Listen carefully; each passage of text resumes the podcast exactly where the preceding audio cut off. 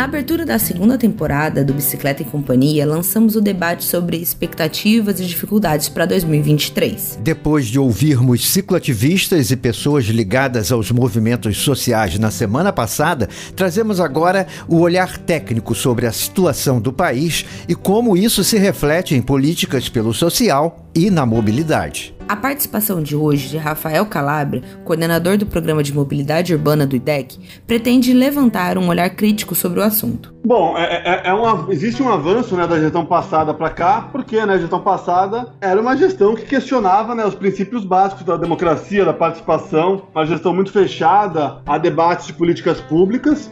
E agora a gente vai ter uma gestão minimamente aberta né, ao diálogo, né, pensando em avançar em temas atuais, né, como a pauta ambiental, por exemplo, né, a pauta das cidades sustentáveis. Então há uma sinalização melhor. Uma sinalização que encontra barreiras na relação com um Congresso muito conservador e desatento às causas da mobilidade. Uhum. Para Rafael, vai ser necessário uma capacidade muito grande de diálogo e mobilização. Existe também né, a percepção nossa de que a pauta da mobilidade urbana nunca foi uma pauta que o governo federal abraçou, né, ou, ou investigou, ou se aprofundou, por deixar sempre na mão do município.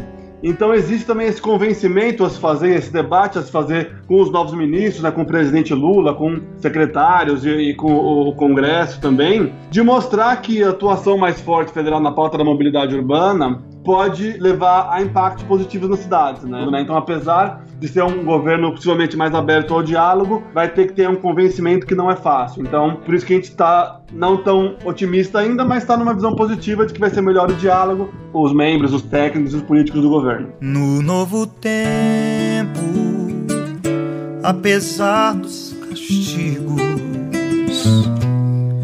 estamos crescidos, estamos atentos, estamos mais vivos para nos socorrer,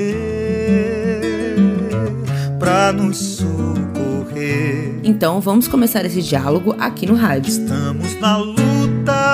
Incluindo você, ouvinte, que, nas palavras do próprio presidente Lula, deve estar atento e exercendo a sua cidadania na fiscalização das ações do governo. E isso é importante. Não deixe de cobrar.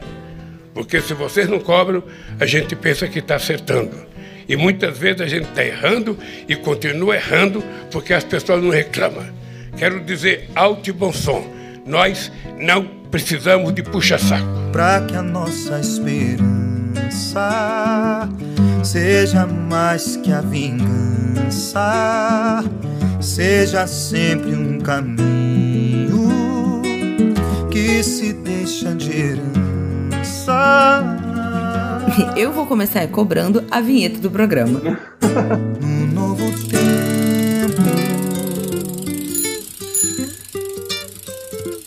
Bicicleta e Companhia.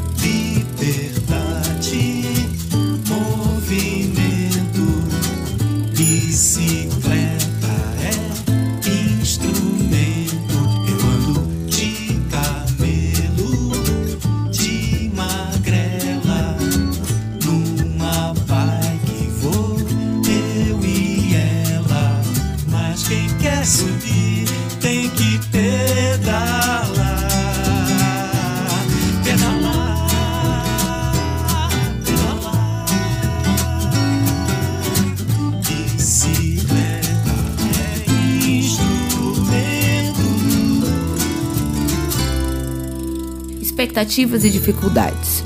O segundo programa do Bicicleta e Companhia, na nova temporada, continua a avaliar as possibilidades da mobilidade no novo governo. Após o olhar dos movimentos sociais e da esperança diante dos primeiros movimentos do Executivo, convidamos para esta edição do Bicicleta e Companhia o coordenador de mobilidade urbana do IDEC, Instituto Brasileiro de Defesa do Consumidor. Isso. Rafael Calabria nos traz um olhar mais técnico uma visão diante de dados e análises e a ação dos ministérios. No repensar as políticas públicas pela mobilidade e a humanização das cidades, a gente tem o retorno do Ministério das Cidades, responsável pelo diálogo com os governos estaduais e municipais e a criação de programas. Baseado na história do Avançar Cidades, criado nos primeiros governos petistas, Rafael Calabria considera que esse programa precisa ser melhorado. O que a gente tinha em mobilidade como exemplo o programa Avançar Cidades. No governo Lula e Dilma, se pensava em fazer obras de recapeamento que envolvessem calçada, ciclovia, se pensava em dar um, uma, uma rua completa, né, uma, uma visão mais humanizada para a rua, mas era muito pequeno, nunca foi um programa de impacto, né, nunca foi um programa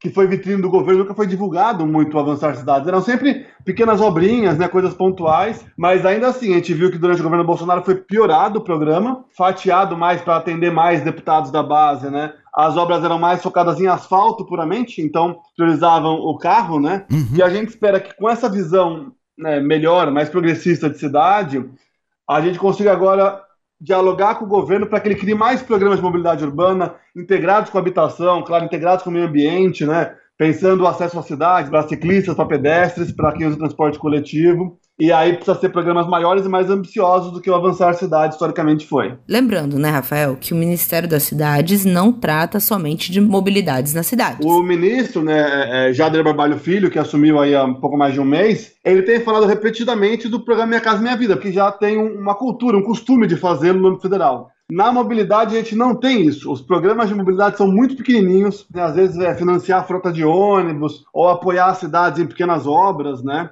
Falta uma cultura de atuar mais em mobilidade urbana. Especificamente sobre mobilidade sustentável, a gente tem alguns exemplos em administrações progressistas dos municípios e em algumas capitais. Isso pode motivar tomadas de decisão pelo governo federal? A gente teve recentemente, por exemplo, o Haddad, né, que avançou muito em São Paulo como prefeito em ciclovia, em faixa de ônibus, mas outras cidades com gestões progressisas, o caso, por exemplo, de Aracaju ou Goiânia teve gestões progressistas também, não tiveram tantos avanços em mobilidade. Belo Horizonte tem uma gestão progressista também que não fez muita ciclovia e faixa de ônibus. Fortaleza, né, com uma gestão do PDT, de um outro partido avançando, é mais um caso só, né? Mas a gente pretende usar essas ideias boas né, para tentar pressionar e fortalecer o governo federal e tentar eh, pressionar, muita pressão, muito debate, né, muita campanha ao longo desse ano, hum. para estimular o governo a atuar mais na pauta. Né? A escolha do ministro Jader Barbalho foi vista como uma escolha política, mas esses ministérios possuem bons quadros técnicos. Essas pessoas podem influenciar decisões? O governo federal tem um corpo técnico muito bom. E a equipe técnica do Ministério das Cidades, ela tem essa percepção, ela tem essa visão também, ela tem histórias boas práticas, tanto em gestão de ônibus quanto também em rua para as pessoas, né, ruas abertas.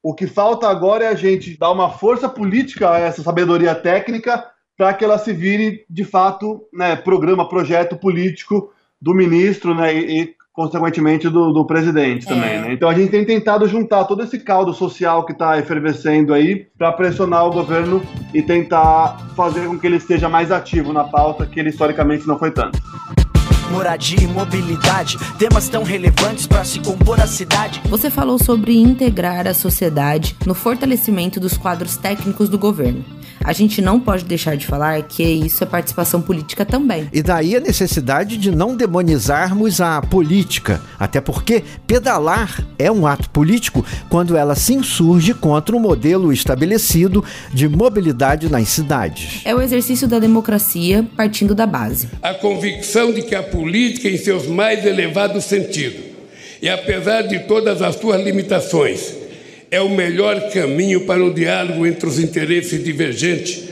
para a construção pacífica de consenso. Negar a política e desvalorizá-la e criminalizá-la é o caminho da barbárie e das tiranias.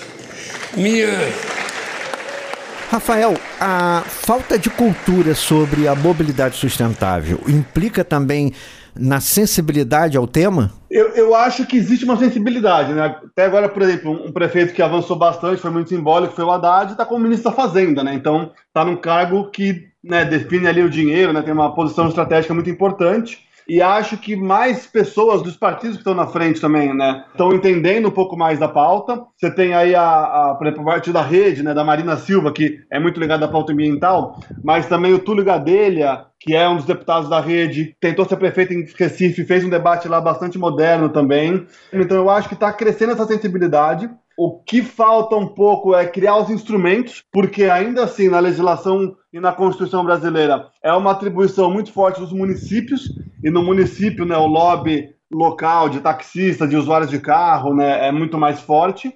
Então a gente precisa fortalecer a nossa pressão política aqui, social, né, da, da, dos movimentos, e dar exemplos de programas, de ideias, de como o governo federal pode fazer isso. Na campanha pela mobilidade sustentável nas eleições, elaborada pelo IDEC, União de Ciclistas e outras entidades, Isso. foi feito contato com alguém da administração do governo Lula? A gente falou no- durante as eleições, na campanha Mobilidade Sustentável nas eleições, que a gente faz toda eleição, a gente conversou com a equipe do, do candidato na época, o Lula, né, que agora foi eleito presidente, com a Miriam Belchior, que é uma pessoa que hoje está na Casa Civil, que é também um ministério super estratégico nas decisões políticas. E ela apontou isso, que a mobilidade ativa, um dos desafios é que ela é uma obra local, né, de cidade. E o governo federal quer pautar obras maiores, por exemplo, né, trens, eh, metrôs e coisas muito mais amplas. E não tem como permutar as obras feitas pelo governo federal com o compromisso de obras menores de mobilidade feitas pelas prefeituras? O que a gente falou, que elas podem começar a colocar nessas obras maiores, como contrapartida da cidade, para receber a obra maior, fazer o trabalho da lição de casa, né? De fazer ciclovia, fazer faixa de ônibus, além de fazer mais manuais, portarias e, e regulamentações que induzam e sinalizem para o prefeito que ele tem que fazer isso. E isso é um ponto bom, né? Porque a mobilidade ativa ela é mais barata, é mais simples, então ela poderia ser muito mais feita do que está sendo feita hoje, né? Ser muito mais avançada e ainda assim os prefeitos não avançam. Então, como é uma obra barata, a gente tentar vincular, né, a- as obras que o governo federal quer puxar. Rafael, nem todo mundo pedala. Algumas pessoas dependem do transporte público. Sim, sim, A sim. carta da campanha pela mobilidade sustentável nas eleições também falava sobre isso, né? Noutra pauta que é o transporte coletivo, que é uma pauta que no IDEC a gente tem acompanhado de mais proximidade, o que a gente vê é uma dificuldade do governo em como fazer esses, esses impactos, principalmente financeiros, né, para poder abaixar também a tarifa. Por quê? Né? Os empresários têm um lobby muito forte, com muito poder político, muitas vezes nas cidades, né? Vereadores ou prefeitos muito ligados às empresas de ônibus. E os repasses, né, os subsídios, repasses de dinheiro, muitas vezes são vistos como, a- como favorecimento ao empresário. Não tem como desmontar O isso? que a gente está tentando promover, que a gente fez até uma conversa já com alguns ministérios, é de como o governo federal pode criar programas de repasse para o transporte coletivo na urbano, para tentar não só jogar dinheiro para o empresário, mas tentar criar impactos. Então, um exemplo que a gente está construindo, que a gente está elaborando que a gente já apresentou até a ideia no ano passado, é o governo federal fazer um programas né, de aluguel, formas de contratação de veículos elétricos, por exemplo, ônibus elétrico, e fornecer os ônibus à, à, à prefeitura e às empresas de ônibus. Assim, né, não vai ter o risco de caixa preta, de falta de transparência, porque você vai dar o veículo, você não vai jogar dinheiro, né? Então, são formas de gestão e formas de programas federais para que o governo federal possa criar esse impacto. E, e acho que a gente tem que promover bastante ideia nesse sentido para que o governo federal possa conseguir cada vez mais avançar a nossa pauta da mobilidade urbana sustentável. Bom, então vamos aproveitar que o ônibus passou e pegar uma carona para o intervalo. A gente volta para continuar a conversa com Rafael Calabro. Beleza, beleza.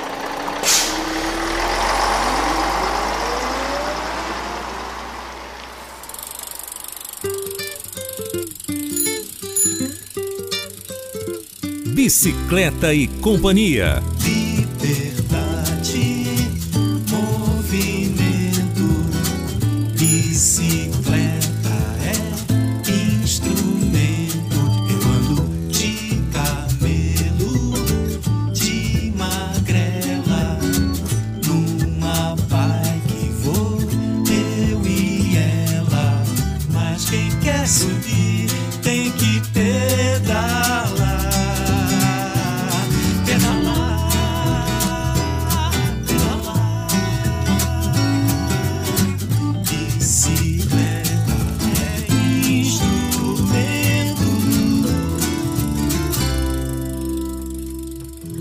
Bicicleta e Companhia, um projeto de produção de mídia sonora pela mobilidade sustentável, está de volta. Nessa edição, damos continuidade à nossa discussão sobre expectativas e dificuldades para o governo federal avançar nas políticas públicas que tornem a cidade mais humana. E provar que dessa vez vai ser diferente.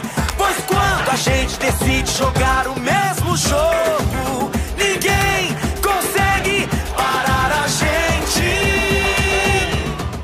Nosso convidado é o coordenador do programa de mobilidade urbana do IDEC Brasil, Rafael Calado. Congresso, Câmara dos Deputados e Senado. A eleição de representantes conservadores e até fascistas é mais um empecilho ao avanço das pautas sociais? Olha, é, o Congresso, né, a Câmara e o Senado, né, são, são casos muito importantes para esse debate. O ponto principal que você falou é, é esse, né, dos que são mais antidemocráticos, né, mais próximos do fascismo. Com esse é difícil até de conversar, né, porque eles vão tentar barrar qualquer avanço. Aham. Agora, o que predomina também no Congresso, assim como nas câmaras municipais, é uma visão muito centrada no carro, né, rodoviarista, pensando no trânsito, né, querendo fazer viaduto e obra viária. E esse é um grande desafio, porque aí esses deputados eles pedem a verba para essas obras também, né? Então a gente tem tentado é, fazer esse debate com a- o Ministério para que ele estimule que deputados peçam verba para obras sustentáveis, né? Não obras para carro. Então esse é um primeiro ponto. Tem mais? Além disso, tem uma, né, uma grande parte do, do Congresso que é não, não chega a ser fascista, né, mas é contra investimento público, né, acha que o privado tem que fazer ou que tem que reduzir o Estado. E é difícil porque a gente está tratando aqui da promoção de uma política pública que precisa de investimento público, né? Então tem um debate também de princípio, princípio lógico, né, com, com esses atores. Mas a gente tem que fazer aí é, essa disputa. No enfrentamento a isso, o próprio DEC tem mapeado e compartilhado dados com associações que identificam parlamentares parceiros, né? O que a gente tem buscado também fazer, junto né, na campanha das eleições, que o IDEC fez com a UCB, é de mapear os deputados, e senadores, senadoras, né, deputadas, que são parceiros da pauta. Então a gente teve a campanha que acabou nas eleições, teve algumas dezenas de, de deputados federais eleitos. Vamos tentar, conversamos já com a UCB nos próximos meses para tentar ampliar essa bancada. A gente tem deputados interessantes que foram eleitos. Você tem à mão o nome desses parceiros no Congresso? Sim, sim, sim, vamos lá. Túlio Gadelha, que é um cara que já vem acompanhando a pauta da, da mobilidade, da, da cidade sustentável. O Gilmar Tato foi secretário de transporte aqui da gestão do Haddad, ele que fez as ciclovias e faixa de ônibus, também foi eleito querendo acompanhar a pauta. A deputada Natália Bonavides, do PT do Rio Grande do Norte, que também está acompanhando a pauta da mobilidade lá em Natal, na capital, né, é, é, Potiguar. Que legal. Temos buscado outros também, né? O André Figueiredo, do PDT, é um cara que também é, acompanha a pauta. E, e buscado aí fazer essa frente aí de, de deputados, senadores, deputadas e senadoras que acompanhem a pauta para que eles possam também pressionar é, e brigar aí para que o Ministério, né, o governo federal, atue numa pauta melhor. Você tinha falado antes do Haddad no Ministério da Fazenda, que é quem libera as verbas. Que outros ministérios também podem se juntar nessa luta? No IDEC, a gente está colocando muita esperança nessa pressão que a pauta ambiental está fazendo. Né? Pelo IDEC, eu estive na, na Conferência do, do- do Clima, né, a COP, que foi no Egito na- no, no final de novembro, e vi a fala do Lula bastante ambiciosa, né, confrontando lá o Conselho de Segurança, falando da crise, do papel dos países mais ricos e tal. E a própria nomeação da Marina Silva, né, que é uma, uma pessoa muito ativa na pauta, eu acho que ela dá essa sinalização de que a pauta ambiental vai ser uma das pautas que vai puxar a atuação do governo federal. São tempos de otimismo, mas também de aliar as lutas. Não ficar só na coisa da bicicleta pela bicicleta. Não. É a bicicleta como instrumento e atuando em conjunto com outras pautas. Isso. A saúde, a preservação do clima e menos emissão de gases na atmosfera. Por isso que até na pauta do transporte coletivo a gente tem buscado pautar ônibus elétrico, a gente tem buscado defender né, a importância da bicicleta, né, do, do, do caminhar, né, do andar a pé, e marcar a presença da mobilidade nessa pauta ambiental, porque a mobilidade também não é muito presente na pauta ambiental. Ela é controlada mais pela galera da, de energia ou de florestas, né, que também são pautas muito importantes, mas falta a, a galera da mobilidade também abraçar com mais força essa, essa pauta ambiental. O IDEC tem conversado também com outros ministérios? Aí a gente tem feito conversas com vários ministérios também, pelo IDEC, junto com a UCB, para conseguir também cercar a pauta né, e, e ter mais alinhamento entre os ministros. Falei aqui a Marina Silva, né, que é muito atenta à pauta, o Haddad também é um cara que foi na COP, também está acompanhando. O Ministério sobre mandato do Alckmin, né, que é da Indústria e Comércio, vai ter uma secretaria para pautar a indústria verde, descarbonização, pauta ambiental, então também vai ter né, um espaço lá para a gente fazer incidência. Algumas secretarias dentro dos ministérios, ainda vagas, têm a ver com a mobilidade nas cidades? Inclusive, no Ministério do Meio Ambiente, né, que está com a Marina Silva, tem uma secretaria que não foi nomeada ainda de meio ambiente urbano. Então é uma secretaria que obrigatoriamente vai ter que, que entender e que conversar com a gente sobre essa pauta da, da mobilidade ativa, da bicicleta, do ônibus elétrico, da, do desestimular o uso do carro, né, das ruas para as pessoas. Que legal. E a gente está muito esperando quem vai ser nomeado para essa pauta para já começar a conversar com ele, né? E também não foi nomeado esse secretário de mobilidade urbana da, do Ministério de Cidade, que é né, o cara que vai ser o principal ator dessa pauta para poder avançar nesse sentido. A gente tem buscado esse trabalho interministerial, né, com vários ministérios, exatamente por isso, porque a gente entende que a pauta ambiental vai puxar a pauta urbana.